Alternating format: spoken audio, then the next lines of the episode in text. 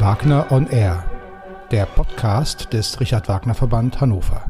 Herzlich willkommen, liebe Zuschauerinnen und Zuschauer, zu einer neuen Folge von Wagner on Air. Über Richard Wagner selbst und seine, sein unmittelbares, engeres Umfeld, die Personen in seinem Umfeld sind viele, viele Bücher geschrieben worden. Und immer dann, wenn ein neues entsteht, stellen wir als potenzielle Leser uns natürlich die Frage, was gibt es eigentlich noch Neues zu entdecken, zu erzählen über Richard Wagner oder auch spreche ich heute mit meinem Gast, denn sie hat vor wenigen Wochen ein neues Buch über Cosima Wagner herausgebracht. Ich freue mich sehr, dass sie sich heute die Zeit für dieses Gespräch nimmt und ich begrüße jetzt sehr herzlich in Wien Sabine Zurmühl. Gut. Guten Abend, Frau Thurmühl. Guten Abend. Herzlichen Dank für die Einladung. Grüße ja, sehr gerne. ähm, ich habe es gerade schon gesagt. Sie haben im April ein neues Buch über Cosima Wagner veröffentlicht mit dem Untertitel ein widersprüchliches Leben. Ein Leben oder ein Leben in Widersprüchen. Entschuldigung, korrigieren Sie. Ein widersprüchliches Leben, ganz ein wichtig. widersprüchliches Leben. Bevor wir über Ihr Buch sprechen, wie Sie dazu gekommen sind, wie Sie überhaupt dazu gekommen sind, sich mit Cosima Wagner als Figur zu beschäftigen, stellen Sie sich uns gerne ein bisschen vor. Sie haben viel gemacht. Sie haben als Journalistin äh, für Printmedien gearbeitet. Sie haben Filme äh, gemacht. Äh, ein reichhaltiges berufliches, Sie blicken auf ein reichhaltiges und themenreiches erfolgreiches berufliches Leben zurück. Sie können uns nicht alles erzählen in der Kürze der Zeit, aber stellen Sie sich gerne vor und erzählen Sie uns bitte in ein paar wichtigen Stichworten sozusagen die Stationen Ihres Lebens, dass wir Sie ein wenig kennenlernen. Ja, versuche ich kurz und bündig zu tun. Also ähm, ich bin ein typisches Nachkriegskind. Ich bin in Berlin geboren und bin ähm, aufgewachsen mit einem Vater, das sagte man früher Kriegsversehrter. Wenn ich gefragt wurde, was ist Ihr Vater, dein Vater von Beruf, sagte ich Kriegsversehrter, weil er mit einem äh, kranken Herzen aus dem Krieg gekommen war. Und der hat, der Vater hat sich sozusagen meiner Erziehung gewidmet und meine Mutter hat das Geld verdient. Also mit diesen Rollenbildern bin ich aufgewachsen. Wie wichtig das sein kann, ist mir eigentlich erst im Laufe meines Lebens so langsam auch klar geworden. Ich bin in Berlin ansässig. Ich habe dort mein Gymnasium gemacht, habe äh, an der Freien Universität studiert, Germanistik, Romanistik und Theaterwissenschaft und bin dann zunächst mit einer großen Liebe zur mittelalterlichen Literatur an der Universität geblieben, bei den Altgermanisten. Mhm. Und von dort aus habe ich dann einen ziemlich rasanten Sprung gemacht in die freie äh, journalistische Tätigkeit. Ich hatte ähm, zwei Hörfunkvolontariate im WDR in Köln und im damals noch vorhandenen RIAS Berlin. Hörfunk, so dass ich eigentlich auf die Hörfunkschiene dachte, weiter äh, zu gehen. Es ist dann letztlich die Printschiene geworden. Ich habe mit anderen Frauen es war die Zeit der Studentenbewegung und dann der sich bildenden Frauenbewegung, feministischen Bewegung, habe ich eine Zeitschrift gegründet, Courage hieß die, und die hat uns acht Jahre lang, sehr aufgeregte, schöne Jahre lang beschäftigt. Und danach bin ich sozusagen bei den ARD-Anstalten gelandet und habe hauptsächlich Dokumentarfilme gemacht und neben daneben laufend immer, es war ein sehr opernaffines Elternhaus, aus dem ich stamme, eigentlich immer die Beobachtung und auch das Schreiben über Operneindrücke und Richard Wagner, der gehörte schon zu meiner Kindheit. Ähm, was vielleicht noch wichtig ist, ist, dass ich äh, in, nach gewisser Zeit einen zweiten Beruf erlernt habe, der mir sehr wichtig wurde, den einer Familienmediatorin. Und ich habe sozusagen äh, Familienkonflikte von der anderen Seite erleben dürfen. Viele Jahre, das mache ich jetzt noch. Und das ist, prägt auch den Blick, wenn man schaut, zum Beispiel auf so eine Großfamilie oder eine komplizierte Familie wie die von Richard Wagner. Hätten Sie bei der Familie Wagner gerne auch mal in der Funktion oder hätten Sie der Familie gerne in Ihrer Funktion als Mediatorin geholfen? Glauben Sie, Sie hätten Ihnen überhaupt helfen können in Ihrer Funktion? Das weiß ich nicht. Die erste Voraussetzung wäre gewesen, sie hätte sich helfen lassen wollen. Und das weiß ich nicht, ob das der Fall gewesen wäre. Die Frage können wir auch nicht mehr aus unserer heutigen ja. Perspektive beantworten. Sie haben gerade schon erzählt, dass Sie äh, aus einem opernaffinen Elternhaus stammen. Äh, wie alt waren Sie denn, als Richard Wagner das erste Mal in Ihr Leben getreten ist und wie trat er in Ihr Leben? Also äh, es war ja damals die Radiozeit und über das Radio trat er eigentlich in mein Leben, seit ich auf der Welt bin, weil meine Eltern jeweils die Übertragung aus Bayreuth gehört haben oder eben auch sonst ähm, Opernübertragung im Radio. Das ich selber geschaut habe, war äh, ab meinem elften Lebensjahr, da habe ich mit dem Lohengrin begonnen. Und ähm, ich glaube, dann war der, die Reihenfolge Tannhäuser und Meistersinger. Und dann mit 13 ging es weiter mit dem Ring. Man ist ja in Bayreuth gewöhnt und es ist ja auch sehr schön, dass, dass man den Ring im Ganzen sieht. Früher waren die Opernhäuser oft gar nicht darauf eingestellt, sondern die haben einen, einen Teil des Rings gespielt und ein Vierteljahr später einen anderen. Also diese Abfolge, die auch äh, ja für die Rezeption sehr, sehr wichtig ist oder werden kann, die gab es da zu dem Zeitpunkt eigentlich noch gar nicht so. Das heißt, Sie haben Ihre ersten Live-Opernerfahrungen im Theater denn auch in Berlin wahrscheinlich äh, ja. gehabt. Gibt es aus dieser Zeit, aus dieser ganz frühen Opernphase eine Aufführung, eine Wagner-Aufführung, an die Sie sich bis heute besonders gerne erinnern, die besonders eindrücklich gewesen ist für Sie? Äh, also für mich war äh, schon ab der Kindheit die Sängerin Elisabeth Krümmer eine sehr verehrte und äh, geliebte Bühnenperson. Und von der habe ich eben im Tannhäuser die Elisabeth erlebt und das fand ich ganz wunderbar und habe das bis heute, bis heute im inneren Gedächtnis, ja. Ja. Wenn sie im zweiten Akt kommt, durch teure Halle und wie das war, äh, für ein Kind eindrucksvoll, für Erwachsene auch noch, aber eben auch für ein Kind äh, mhm. sind ja sehr märchenhafte Züge, die da in den Opern doch auch einen erreichen das als stimmt, Kind. Ja. Gerade in unserem kleinen Vorgespräch haben Sie mir verraten, dass Sie einige Jahre für die Taz in Berlin über die Bayreuther Festspiele berichtet haben. Von wann bis wann genau haben Sie das gemacht? Das ging los ähm, 1984 und ist dann bis 94 gewesen. Für zehn Jahre habe ich das machen dürfen. Mhm. Und in diesen zehn Jahren, also was haben Sie in diesen zehn Jahren oder was, was fällt in diese zehn Jahre, wenn ich jetzt selbst mal versuche, mich zu erinnern, der Ring von Harry Kupfer äh, fällt in diese Zeit, auch noch das erste Jahr des Rings von Alfred Kirchner und viele andere Aufführungen auch. Äh, das heißt, also zehn Jahre, zehn zehn, elf Jahre jeden Sommer in Bayreuth und wahrscheinlich haben Sie das volle Programm sozusagen mitgenommen, äh, also alle Aufführungen denn auch äh, erlebt oder zumindest den Großteil der Aufführungen, die in Bayreuth, äh, also nicht, der, nicht alle Aufführungen der verschiedenen Produktionen, die in Bayreuth zu sehen waren. Die gleiche Frage, die ich eben stellte, nochmal auf diese Zeit bezogen. Was war in dieser Zeit, da waren Sie ja schon nicht mehr Kind und haben auf die Wagner-Aufführung mit, mit einem anderen Blick äh, geschaut als äh, zu anderen Zeiten in Berlin. Woran erinnern Sie sich in dieser, ja, für Sie intensiven Bayreuth-Zeit, nicht nur als, nicht nur als Zuschauerin, sondern auch als beobachtende Journalistin besonders? Was ist Ihnen da besonders? Also der, der Kupfer, ähm, an den Kupferring erinnere ich mich sehr deutlich, weil er sozusagen ähm, ja immer auch dann in der, in der, äh, im Vergleich zum Chiroring sozusagen in der, in der, im inneren Erleben war.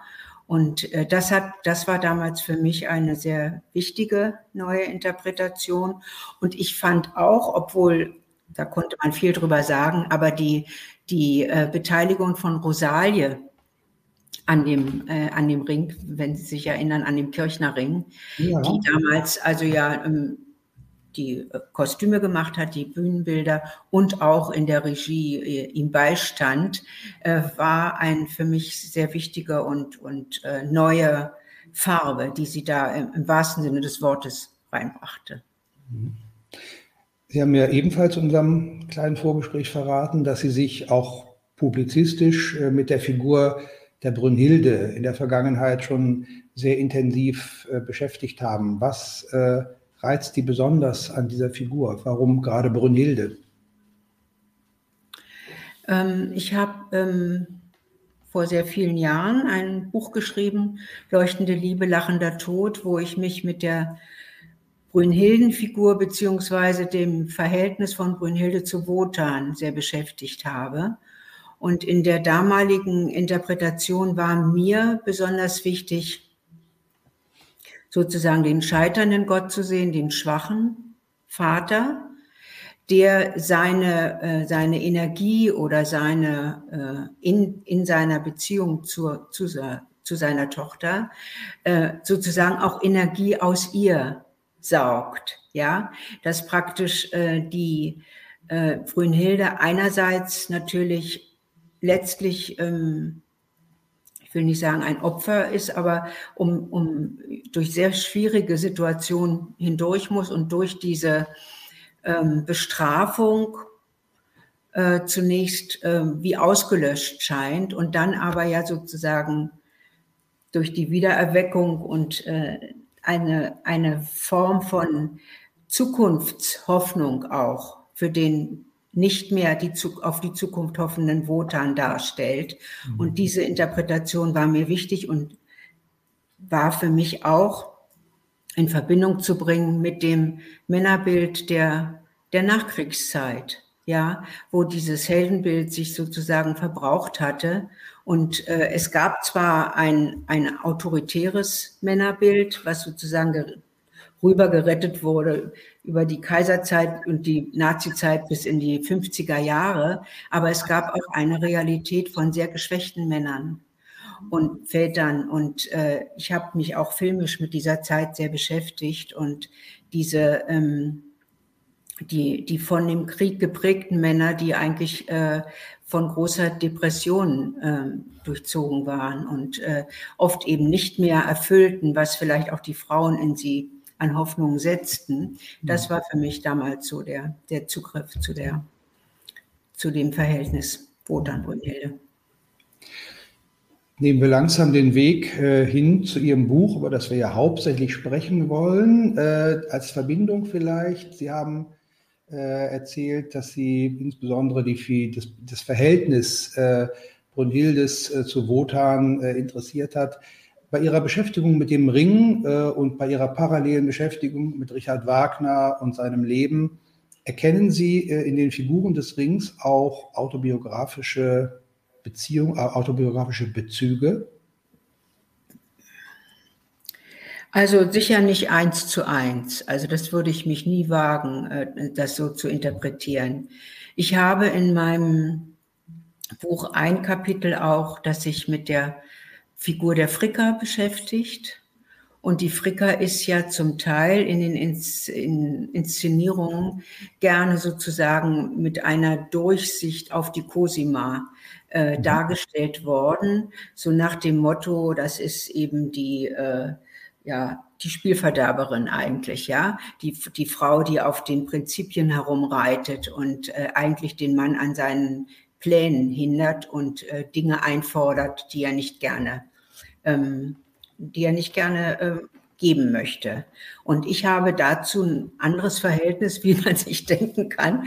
Ähm, ich finde eben, dass diese, äh, diese Göttin, die die Fricker auch ist, und diejenige, die die Ehe und die Liebe hochhält und ähm, die versucht, ihn daran zu erinnern, was eigentlich sein Weg sein könnte und den er selber auch so versprochen und hat und den er gehen wollte, dass sie damit eigentlich etwas tut, was wir uns äh, nicht nur äh, verächtlich und sozusagen als, äh, als Prinzipienreiterin angucken sollten, sondern eben auch sehen, dass das eine Gegenkraft war oder sein könnte, die durchaus äh, Werte vertritt, wie die Liebe oder die Familie, die wir alle, wenn wir in unser Privatleben gucken, eigentlich hochhalten.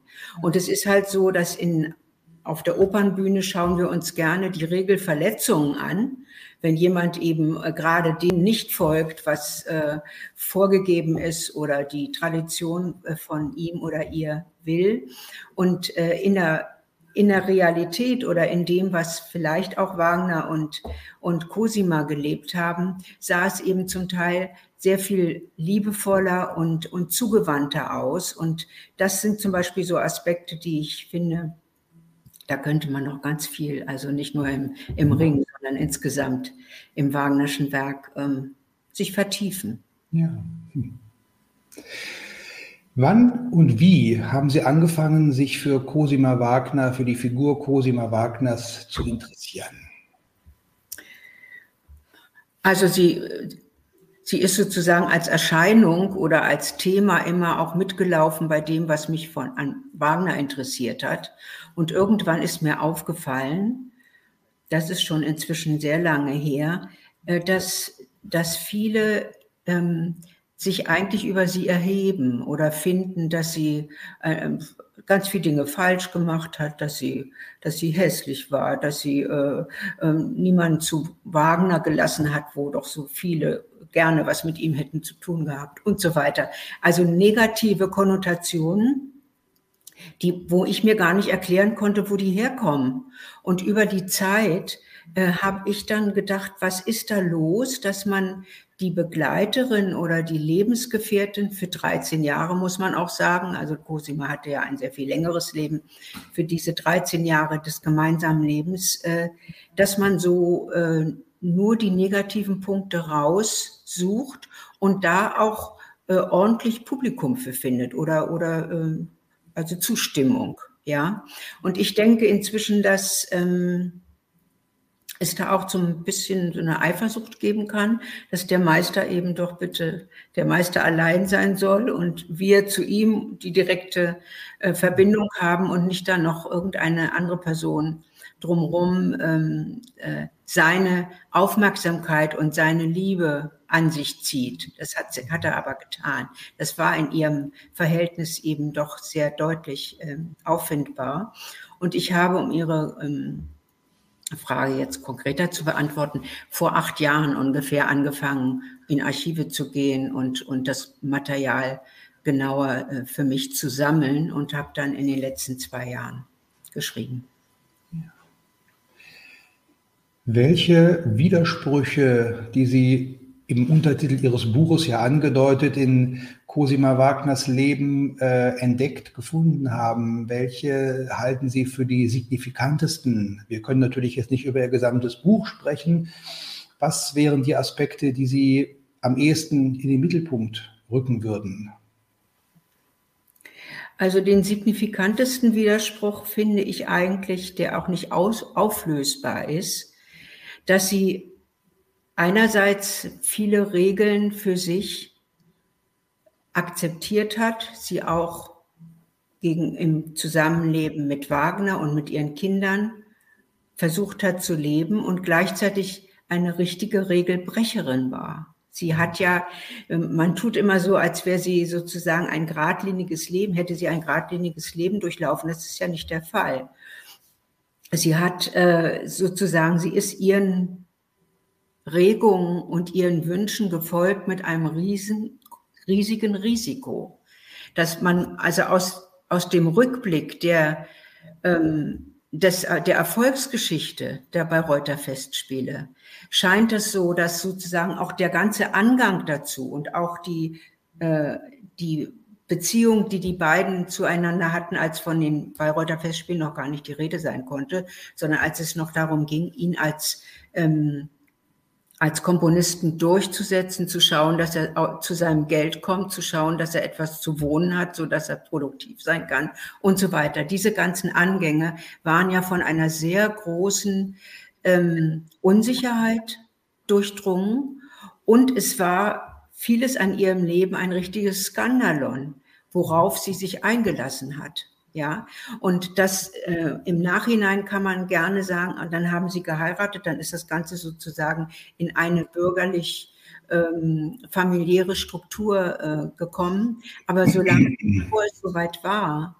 hat sie in, mit sehr großem Mut und sehr vielen Widerstandskraft auch die Dinge versucht zu mhm. stützen und ähm, einzuführen und zu vertreten, die für sie wichtig waren. In der Vorankündigung für unser heutiges Gespräch habe ich äh, es formuliert oder habe ich Bezug genommen auf einen Buchtitel, in dem ich äh, von Cosima Wagner als Herrin des Hügels sprach. Oliver Hilmes hat in seinem Buch über Cosima Wagner, das vor einigen Jahren erschienen ist, eben diesen Untertitel gewählt. Ähm, Herrin des Hügels nimmt natürlich vor allem Bezug auf die Zeit, als sie äh, die Bayreuther Festspiele geleitet hat. Also dieser Titel nimmt ja vor allem die Zeit nach Richard Wagners Tod äh, in den Blick, was die wesentlich längere Zeit äh, im Leben Cosima ja. Wagners war, als die Zeit, die die beiden tatsächlich miteinander verbracht haben. Aus Ihrer Beschäftigung heraus, was würden Sie sagen, was hat die Beziehung zwischen Richard und Cosima am meisten ausgemacht? Oder vielleicht etwas anders gefragt, na, eigentlich ist es eine zweite Frage. Ähm, was äh, glauben Sie, hat Cosima am meisten an Richard fasziniert?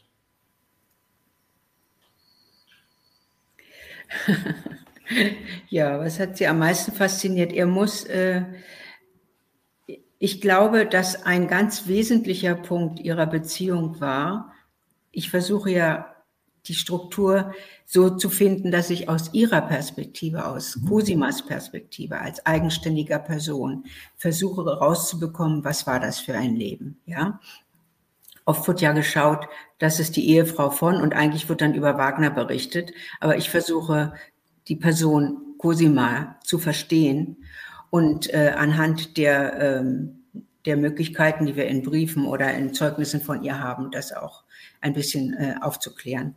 Und äh, ich glaube, dass die Cosima in ihrer Jugend bis einschließlich ihrer doch sehr äh, unglücklichen Ehe mit Hans von Bülow keine unbedingte Akzeptanz erlebt hat, sondern sehr viel rumgeschubse, sehr viel an ihr herumkorrigiere, Ignoranz. Ein ganz wichtiges Beispiel dafür ist eben der, der abwesende Vater, der Franz Liszt, der sich äh, wenig um wenig bis gar nicht um seine drei Kinder gekümmert hat. Zwei dieser drei Kinder sterben sehr früh. Sie ist die Überlebende von drei Geschwistern, dann allein und ist dann in diesem un, in dieser äh, letztlich ungeliebten äh, Beziehung zum äh, zum Hans von Bülow. Und ich glaube, dass der Wagner sie als Person, als Ganzes, so wie sie war, akzeptiert und geliebt hat und dass das das erste Mal war und etwas ganz Unbedingtes, dass ihr da widerfahren ist. Und ich denke auch, dass man zu wenig sich vor Augen hält, dass die Musik eine, eine Möglichkeit ist, miteinander in Kontakt zu geraten, die eben auch wirklich eine große Intimität für beide darstellte. Wir haben ja heute diese selbstverständliche fast über äh, fortwährend alle Musik, die wir gerne wünschen oder mal hören wollen, äh, uns aufzulegen, reinzuschieben, jetzt äh, übers Internet zu hören. Und äh, das waren ja damals Situationen, in denen die Musik zum Klingen kam und wenn die Musiker fertig waren, war sie weg. So, und da musste man gucken, wann man wieder in, in, in, drei Wochen oder wann auch immer Musiker zusammenholen konnte, die wieder eben irgendein Musikstück, zum Beispiel von Wagner, komponiert, zum Klingen bringen konnten. Ja. Und ich denke eben einfach, dass diese Form der Akzeptanz und der wechselseitigen Bewunderung füreinander äh, ein, ein sehr ein sehr großes Band sein konnte, was eben offensichtlich über diese Zeit des Zusammenlebens bis zu seinem Tod gehalten hat. Mhm. Sind Sie in Ihren Recherchen irgendwann irgendwie mal auf den Punkt gestoßen, dass äh, Cosima sich besonders fasziniert, besonders bewundernd äh, für ein bestimmtes Werk äh, Richards geäußert hat? Also was, was könnte das Werk sein von ihm, was ihr besonders, was ihr persönlich äh, am meisten am Herzen lag. Meine, er hat äh, oder sie hat ja von ihm ein äh, mit dem Siegfried Idyll ein eindrucksvolles musikalisches Geburtstagsgeschenk ja. bekommen, aber es wird ja sicherlich noch andere Musik äh, ja. gegeben haben, äh, die ihr besonders am Herzen lag. Sind Sie da auf etwas Besonderes gestoßen? Äh, also ich finde das schon interessant, wenn in den Tagebüchern zum Beispiel auftaucht, heute hat äh, Richard mir vorgespielt und gesungen äh, den Schrei von Kundri. Mhm. Als Beispiel. Ja? Äh, ich, ich finde, solche Situationen muss man mal sich wirklich vor Augen führen, was das mhm. heißt. Also wir sind inzwischen, sind es Hunderttausende oder ich weiß nicht wie viele tausend Menschen, die das auf den Bühnen rauf und runter gehört haben, sich damit auseinandersetzen, ist ja eine interessante Figur. Und wie das eigentlich ist, wenn derjenige, der sich das ausgedacht hat, zum ersten Mal ihr das sozusagen vorführt, schenkt.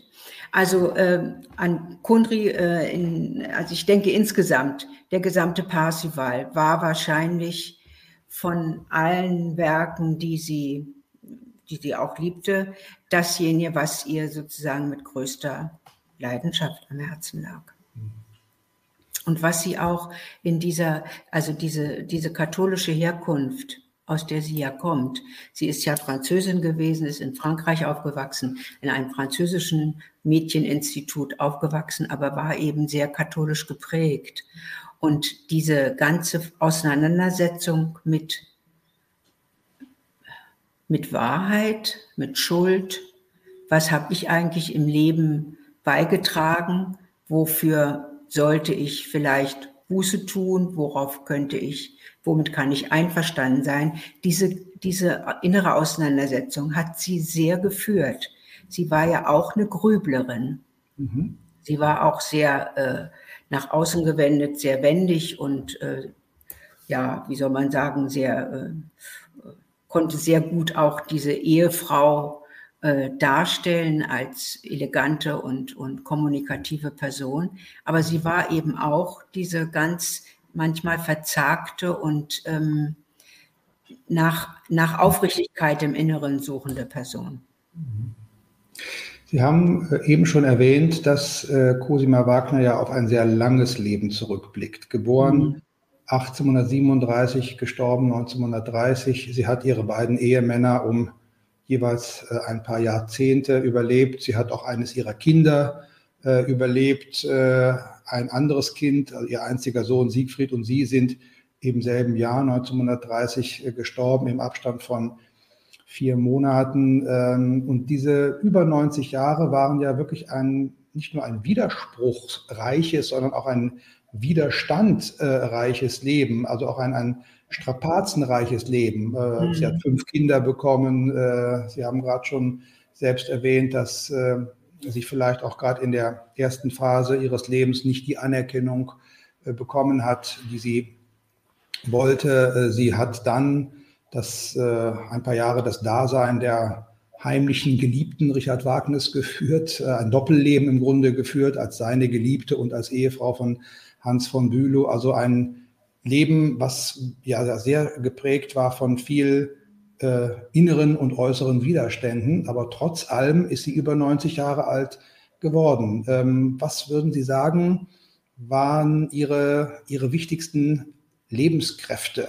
Wie ist es ihr gelungen, sich gegen alle inneren und äußeren Widerstände doch so gut zu wappnen, dass sie es denn geschafft hat, so alt zu werden? Ja. Also sie hatte ihr Leben lang ähm, auch gesundheitliche Einschränkungen. Sie konnte, hatte ganz viel Schwierigkeiten mit ihren Augen. Mhm. Ganz oft durfte sie gar nicht lesen oder hatte diese blauen Schirme. Das sieht man auch zum Teil auf Fotografien. Sie hatte auch ansonsten durch die fünf Geburten und ähm, durch einige andere ähm, gesundheitliche Einschränkungen da, hat da einiges mit zu tun. Also sie war jetzt nicht sozusagen, konnte nicht so ganz durchs Leben gehen, äh, uneingeschränkt. Aber ich glaube, sie hat einfach äh, eine große Zähigkeit gehabt und eine große Leidenschaft. Eine Leidenschaft für das, was sie getan hat. Also wenn man ihre Briefe liest, an wen auch immer, sind die von einem Temperament und einer Zugewandtheit und einer Ausführlichkeit, wo ganz viel Kraft und Energie dahinter steckt. Das heißt, ich glaube, sie hat sich bis sehr ins hohe Alter hinein eine sehr große Neugierde bewahrt und eine große Kommunikationsfreude, in, in Kontakt mit anderen Menschen zu sein. Und es war ihr natürlich das Werk Wagners und alles, was dazugehört. Also das ist ja auch ein Angebot, das das Leben an jemanden macht, wenn man in sowas wie diesem Kokon Wahnfried lebt und man hat die Kinder an seiner Seite, dann die Enkel. Man hat die ganzen Auseinandersetzungen, die um die, ähm, um die jeweils neuen äh, Festspiele sich rankten mit allen, was dazu gehört, Geld, Künstler, Gewinnen oder eben äh, auch Streitigkeiten. Das sind ja Herausforderungen, die äh, nicht jedem Menschen widerfahren und äh, wo natürlich auch nicht jeder Mensch sozusagen ähm, dem gewachsen sich zeigen könnte. Und ich glaube, dass sie aus dieser, ähm, aus dieser Verbundenheit mit, mit dem Wagnerschen Werk und der, ähm, der familiären Freude eigentlich daran, auch etwas für die Zukunft zu etablieren, mhm. dass das äh, ihr Kräfte gegeben hat. Das ist mein, eine Idee von mir dazu. Mhm. Sie haben eingangs ähm, sehr deutlich herausgestellt, dass der Blick auf Cosima äh, sehr negativ geprägt war, äh, durch all das, was sie nicht ermöglicht hat oder was sie einfach nicht in dem Sinne gemacht hat, wie andere es vielleicht von ihr verlangt haben, dass sie ihren Mann auch ein bisschen abgeschirmt hat, um ihn nicht von zu vielen äh, Menschen, die mit ihm in Kontakt treten wollen, wollten, äh, überrannt zu sehen. Ähm, diesem, mit diesem negativen, mit dieser negativen Sicht auf Cosima aufzuräumen, das äh, ist offensichtlich auch ein, ein starkes Anliegen von Ihnen äh, gewesen. Was nein, nicht was. Würden Sie sagen, dass Cosima diese 13 Jahre als Ehefrau von Richard Wagner äh, auch oder vor allem vielleicht sogar genossen hat? Hat sie gerne mit ihm zusammengelebt? Also ganz bestimmt. Ganz bestimmt hat sie sehr gern mit diese, diese 13 Jahre mit ihm zusammen erlebt. Und ich denke, man äh, hat auch äh, relativ wenig äh, ähm, bislang darauf geachtet, dass sie ja ähm, sozial weit über ihm stand und dass sie sich beide was geben konnten. Also er hat, es gibt ganz viele Stellen, die ich auch in meinem Buch äh, präsentiere, ähm, wo, wo Wagner eben damit auch fightet oder Schwierigkeiten hat damit, dass er eben anders erzogen wurde, dass er nicht die vielen Sprachen spricht, dass er sich, dass er eben äh, sozusagen sich auf sie auch in vielen Punkten verlassen muss, weil sie sozial einfach sehr viel ähm, erfahrener und äh, in ihren Möglichkeiten zu kommunizieren auch mit allen Menschen, die zum Beispiel aus dem adligen oder großbürgerlichen Bereich die des Werk Wagners stützen sollten. Da war sie eben eine, eine Person, die einfach ihm in vielen Punkten überlegen war, was er ganz klar gesehen hat. Und sie hat oft gesagt, dass diese Überlegenheit ist doch nicht wichtig, die Überlegenheit des musikalischen Genies aus mhm. ihrer Sicht ist ihr da sehr viel wichtiger gewesen. Und es gibt eben auch sehr, sehr viele Stellen, wo beide Quatsch machen miteinander, wo sie lachen, wo sie sich gegenseitig aufziehen, wo sie sich irgendwelche Gedichte und, und, und Reime an den Kopf werfen, die sind auch sehr fröhlich miteinander gewesen. Das war nicht nur feierlich und irgendwie kompliziert und äh, nach, nach außen hin in einer gewissen Abwehr, sondern die sind äh, in vielem einfach auch glücklich gewesen als Paar. Und ähm, das ist zum Beispiel ein, ein Punkt, wenn Sie sagen, dieses negative Bild. Es ist oft so über sie gespottet worden, dass sie, als er starb in, in Venedig 1883, mit welcher Riesentrauer sie damit, sie da irgendwie fertig werden musste. Ja, natürlich.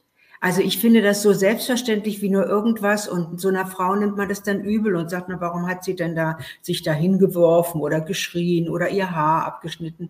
Das sind ganz existenzielle Form von Trauer, die, die man jedem Menschen zubilligen müsste und natürlich ihr auch. Absolut, natürlich. Ja, Frau Zumüll, ich glaube, ich kann oder ich wage es im Namen all unserer Zuschauerinnen und Zuschauer und auch derjenigen, die in der Zukunft noch unser Gespräch nachhören werden, zu sprechen, dass Sie uns mit diesem Gespräch heute sehr neugierig auf Ihr Buch gemacht haben, was Sie wirklich an Facetten und Seiten an Cosima Wagner, aber dadurch natürlich automatisch auch über Richard Wagner. Die beiden sind ja für die Zeit, die sie miteinander verbracht haben, gerade, wie Sie gerade so schön gesagt haben, ein, auch ein, weil sie so ein glückliches Paar waren, ja auch nicht wirklich voneinander zu trennen. Wenn wir etwas über Cosima erfahren, erfahren wir auch etwas über Richard. Das wirft ja dann auch noch auf diesen Mann, über den ja auch vieles aus einer Perspektive geschrieben ist, über die man sicherlich mal nachdenken müsste, ein ganz neues Licht. Wie alles muss auch unser Gespräch leider irgendwann zu einem Ende kommen. Das soll es aber nicht, ohne dass wir noch einen kleinen Werbeblock einlegen. Also wir haben über ihr, den Titel Ihres Buches gesprochen. In welchem Verlag ist Ihr Buch erschienen? Das Buch ist erschienen im Böhlau Verlag in Wien. Mhm. Und ich werde auch, das fällt mir jetzt gerade ein, ich werde jetzt während der Festen, Festspiele in Bayreuth auch am 2. August äh, und am 9. August jeweils eine Lesung in Bayreuth machen. Also wer vielleicht von den Zuschauenden da sein wird, hat vielleicht auch Lust, dahin zu kommen. Das ist doch ein schöner, schöner Hinweis. Am 2. und am 9. August Sie live und in Farbe, das gut, in Farbe sehen wir Sie jetzt auch, aber live in Bayreuth aus Ihrem Buch lesend erleben zu können.